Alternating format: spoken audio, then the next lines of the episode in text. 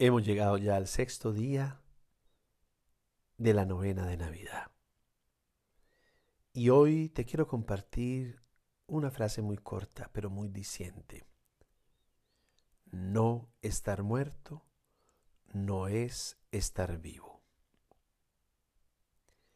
Es el nombre o el título de un libro que hace poco encontré. No estar muerto no es estar vivo. En este libro, el autor pone sobre la mesa un tema insoslayable, la gran responsabilidad que significa ser humano y sobre todo la gran responsabilidad que nos debemos a nosotros mismos como ejes de transformación, ya como individuos y como miembros de una sociedad. El libro explica de manera detallada ¿Cómo podemos entrar a ese camino de transformación humana a través de la búsqueda de un propósito? Un propósito de vida. Este libro está escrito con la intención de inspirar y también de movilizar al lector para que actúe una serie de ejercicios y actividades que finalmente le permitirán conectar con su propósito de vida. Conozco muchas personas de edad avanzada que siguen aprendiendo, alcanzando metas, logrando sus propósitos, sirviendo a los demás. Pero también conozco gente joven, sin ilusiones, sin propósitos, sin ganas de vivir. La tasa de suicidio en el mundo es muy alta.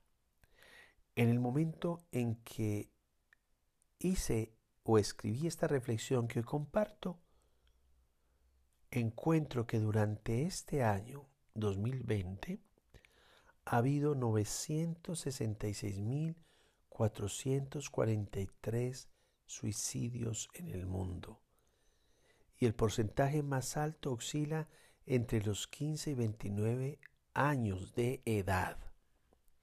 Esto sin contar el alto número de quienes lo intentan y más de los que han pensado hacerlo. La palabra de Dios dice, porque somos hechura de Dios, creados en Cristo Jesús para buenas obras, las cuales Dios dispuso de antemano a fin de que las pongamos en práctica. Efesios 2.10. El mismo Jesús les dirá a sus discípulos, por los frutos los conocerán. Exactamente en Mateo 7, versículo 16. Los buenos frutos salen de los árboles buenos. Lo que te propones con la mejor intención y la buena voluntad, lo alcanzas. Por eso Dios envía a su Hijo muy amado, para que naciendo en la humildad de un pesebre, nos muestre su amor y su voluntad de redimirnos, para no dejarnos envueltos por la sombra de la muerte. Hoy te invito a ponerte los lentes de la bondad en tus propósitos, en tus acciones, para que los frutos en tu vida sean abundantes. Y te queda la invitación para que te unas a la novena de la Navidad, 8 de la noche en el canal de YouTube Un clic al alma. Escribe clic C-L-I-C-K.